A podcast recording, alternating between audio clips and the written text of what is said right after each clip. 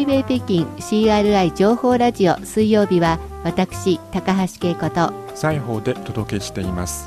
ここからは中国人物辞典をお届けします。その時々の話題の中国の人を紹介していこうというコーナーです。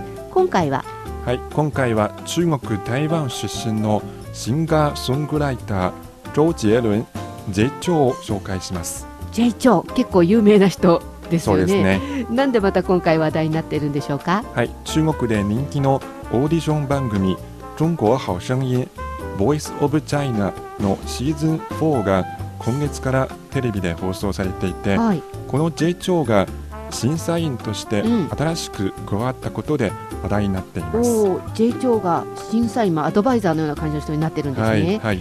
ではこの J 長おなじみのアーティストではありますが改めて生い立ちから振り返っていきましょはい、まず生まれは1979年1月台北の生まれです。うはい。父も母も中学校の教師です。うん。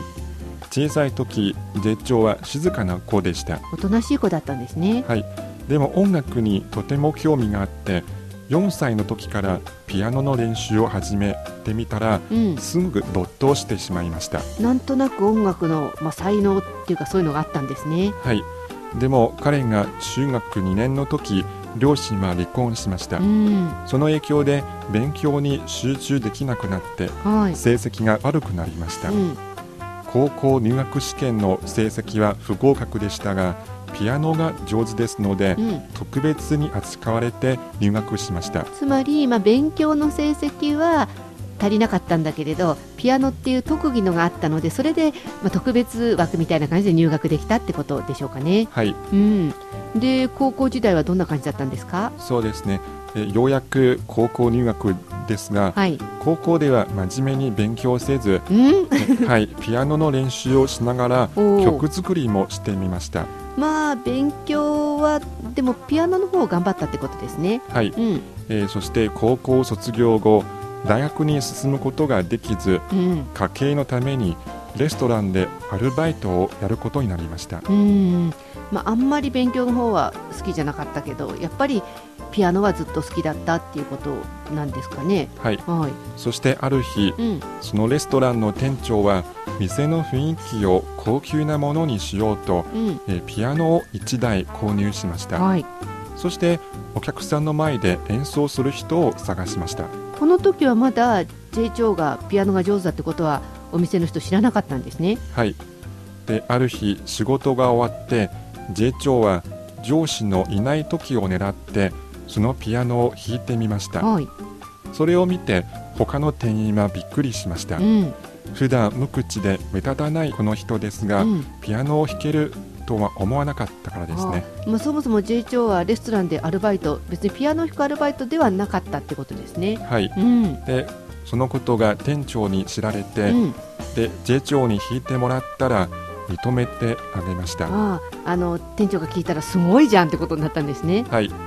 でそしてこの J 長の仕事の内容は皿を運ぶことなどからもっぱらピアノ演奏になりましたまあ、ウェーターとして入ったアルバイトがピアノ演奏者になったということですけど、でもこれまだレストランでの話ですよね。そうですね。まあいわゆる本当のプロになるのはどのあたりからですか、はいそれは彼が18歳の時1997年うん。家族の勧めで台湾のオーディション番組に参加しました、はい。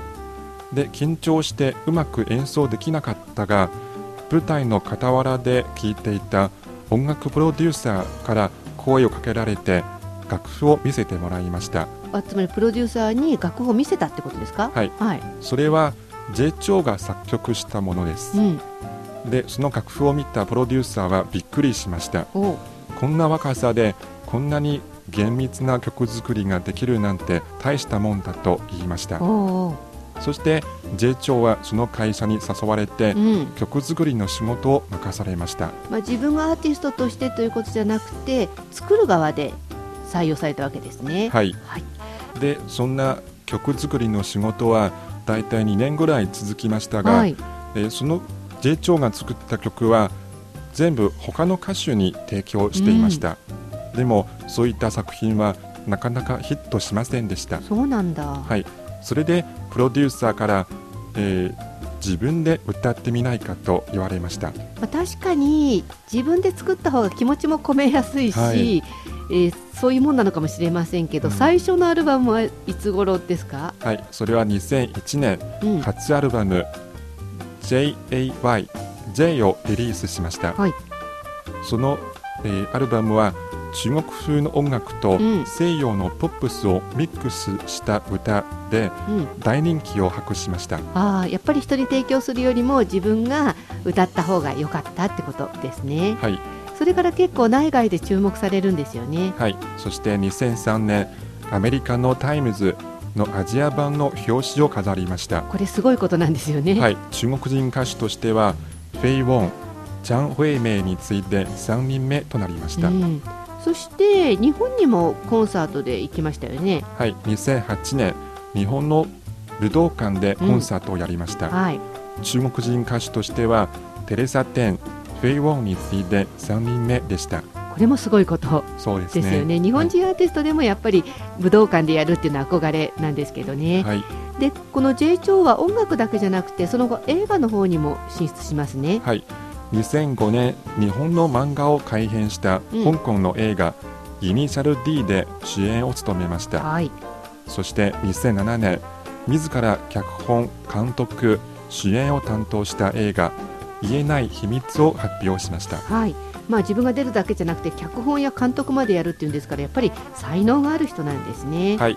その後ハリウッドにも進出してうん。2011年ハリウッド映画「グリーン・ホーネット」で主演を担当しました。うんこちらの方でももう、えーアメリカでも認められているという感じがしますが、はい。まあ、その J 長が今回ボイス・オブ・チャイナ人気のオーディション番組ですよね。そうですね。これの、まあ、審査員というか出た人にいろいろアドバイスをするはい。人として今回から登場してるんですよね。そうですね、うん。